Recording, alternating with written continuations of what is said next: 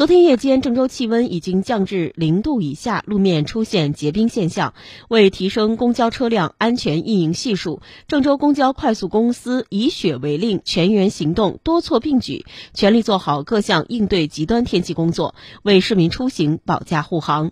凌晨三点，机务人员来到公交场站，对厂区内所有停放的公交车逐一检查，确认车辆性能。在发车前，将厂区内停放的全部车辆检查完毕后，确保所有运营车辆性能良好。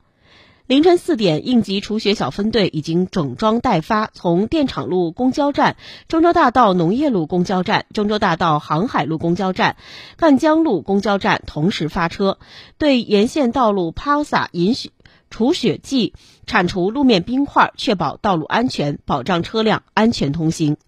凌晨五点，首班车驾驶员准时来到工作岗位，提前检查车辆并进行预热，随后开启车厢暖风，保障首班车的顺利发出，迎接第一位乘客的到来。